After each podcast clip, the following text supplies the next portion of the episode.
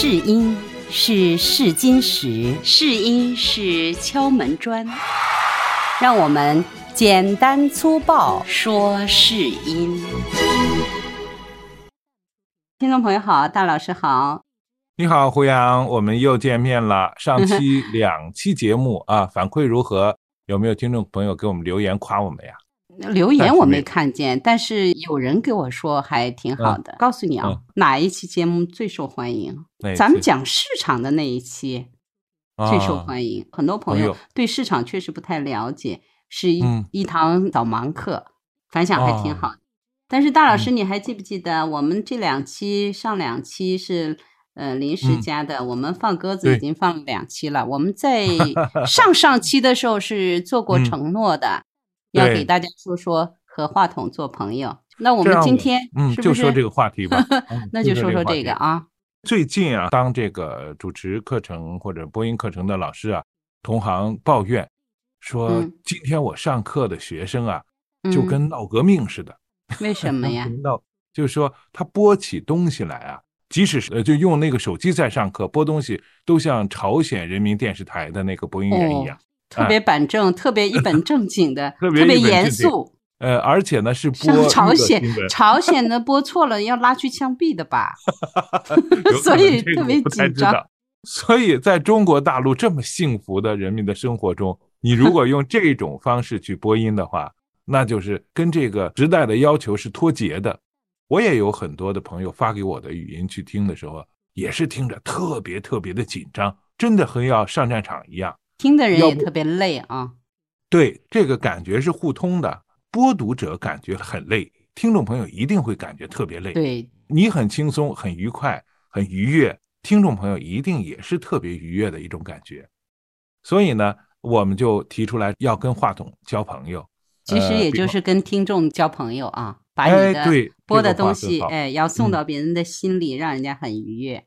我接触过线下的很多朋友。他一看见黑黝黝的一只话筒竖在跟前儿，他一下子就会感觉很紧张，或者是要干点什么事儿了，或者是要说点什么事儿。哎，对，respect 那种感觉。以前我在做广播节目时候，邀请嘉宾进入直播间，他在话筒前都不敢动，然后说话就更不用说了。现在呢，我相信很多的朋友看见话筒。呃，可能不至于这么紧张了，因为像 KTV 啊，或者是说单位有一些演出啊，大家对话筒已经不陌生了。但是，当你从话筒里，或者是从电脑、你的设备里戴上耳机，听到自己的声音的时候，很多人还是会被震惊一下的，吓一跳的。通过监听耳机听自己的声音，和你真的录好之后去听自己声音都不太一样。我就觉得我的声音特别难听，其实是一个误解。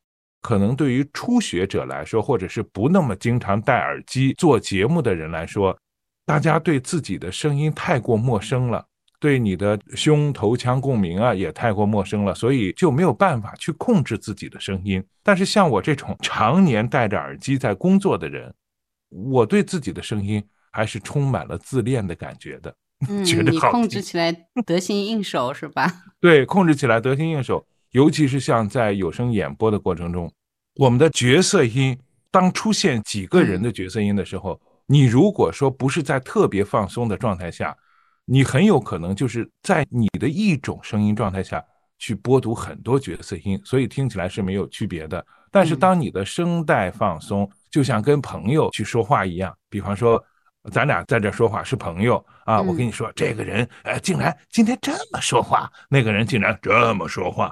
你非常松弛的去模拟到各个人的时候，跟朋友在倾诉，或者是说在聊天的时候，那你的声音就非常松弛，你很容易的就能够把这个角色音一下子就塑造出来。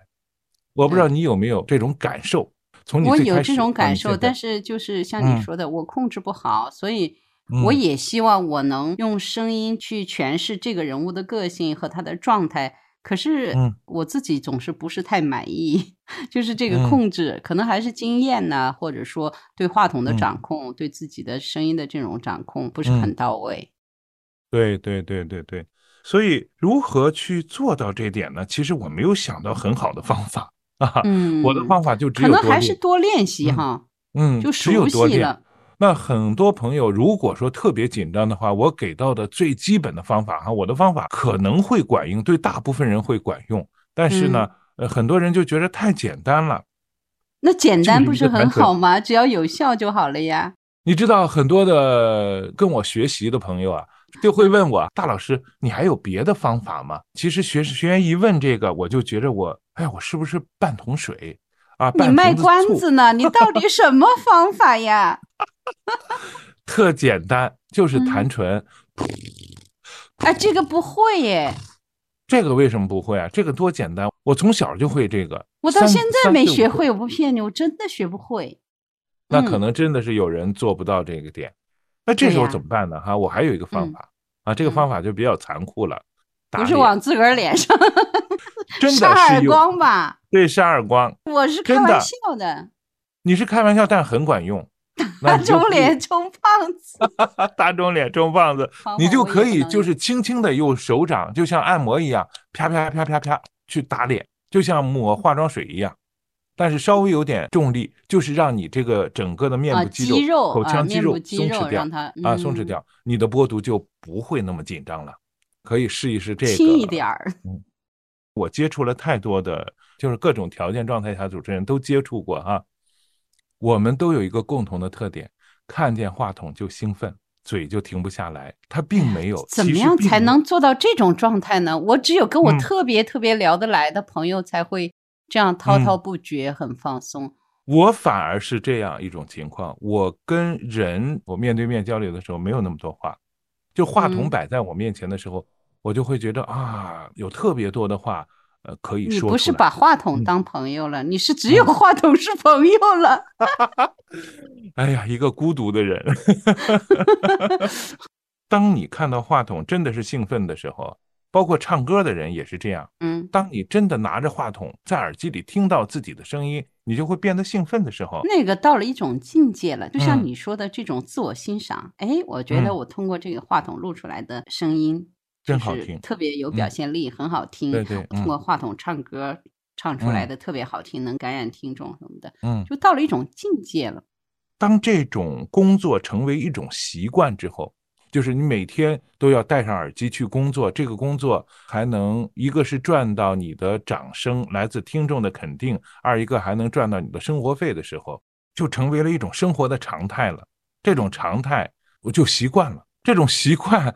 一旦丧失之后呢，反而就又不习惯了，又不习惯，哎，特别不习惯。最早的时候，很多朋友不喜欢戴耳机去录音或者说话的时候，我就觉得很奇怪，你们为什么要不戴耳机去做这这么专业的事情？所以这就哎，又回到我这样一种状态下，我如果不戴耳机的话，我就不怎么说话；戴上耳机，看着话筒就会说话了。你看着话筒的时候，你心里想的是什么呀？其实，在我做电台节目的时候，那种是内容导向，就是我今天的话题或者是内容，包括我自己采编的稿子，在话筒之前还原到了我那个当时采访的那种状态，而且把它表现了出来。内心的这种表现的欲望是很强烈的。对，那时候其实心中也没有话筒。是在把自己的一些见解、见闻说给啊输出说给听众听。但是现在呢，比方说我经常播有声书，我其实眼中也没有话筒，或者是心中甚至也没有话筒，我只会从耳机里边听我声音的控制力，或者很多朋友说的口水音呀，其实我也没有办法容忍我自己的口水音。当我能听到或者意识到的时候，我接着会再重新录一遍。我对自己的声音或者是发音的优缺点了解我其实特别明白自己能做到哪点，做不到哪点，所以呢，就自己有一些控制。那么这也回到我们刚才的话题，跟话筒做朋友的话，最主要的是你要熟悉自己的声音，对自己的声音有更多的控制，这样呢，你就可以松弛下来，有对你的文案有更强的表现力。嗯。你是在什么样的阶段的情况下，哈胡杨，你感觉话筒不再是你播音的障碍，而把它就是视若无物，可以随心所欲的去表达文本所传达的内容呢？话筒倒是不太成为我的一个负担了，我真的。但是耳机是你的一个负担。但是耳机是我一个很沉重的负担。如果现在跟你做节目戴着耳机，我很难受。嗯。但是我不戴耳机又不行啊，也听不见你说什么。但是耳机呀和话筒啊，它是一个密不可分的，对呀，它是一左右手一样。你不可能说呃不戴耳机，呃你就能对声音有一个很好的控制。当你出现很高的声音或者很低的声音，收音收不进去或者收的冲红的时候。那你不戴耳机，你怎么控制这些呢？这个就是靠我不戴耳机的经验了，因为我自己能听见我自己的声音。那么就是在这个音量的控制上面，就自己去。我觉得不戴耳机我是能控制的，戴耳机我反而真的找不准。对我找不准那个情况。看来呢，也就是说，个人有个人的方法。最主要的一点呢，就是舒服 最合适。对，舒服才会放松。对，放松了才会有表现力，才会就是说把你真正的这个水平才能发挥出来。特别好，所以说放松非常重要。嗯，和话筒做朋友，或者说和耳机做朋友，如果这些都不能让你放松的话，那你就放弃掉，尤其是耳机，把它放弃掉。慢慢的呢，当你的表现力足够强了，某一个时段内，哎，你突然再戴上耳机去听你自己的声音的时候，你就说哎，挺不错的。这时候有可能又进入一个另外的一种境界，或者是播读的一种状态了。对对，一定是一个更高阶的境界。但是我还是希望听众朋友不要像我这样学。我是一个比较任性的人，呃，我也没有太大的压力，也是一个不思进取的人，没有变现压力。哎，我我怎么舒服，我就觉得我戴的耳机很难受，我就没有想的我怎么去克服，让我自己往前再迈一步。这点可能确实也不太好。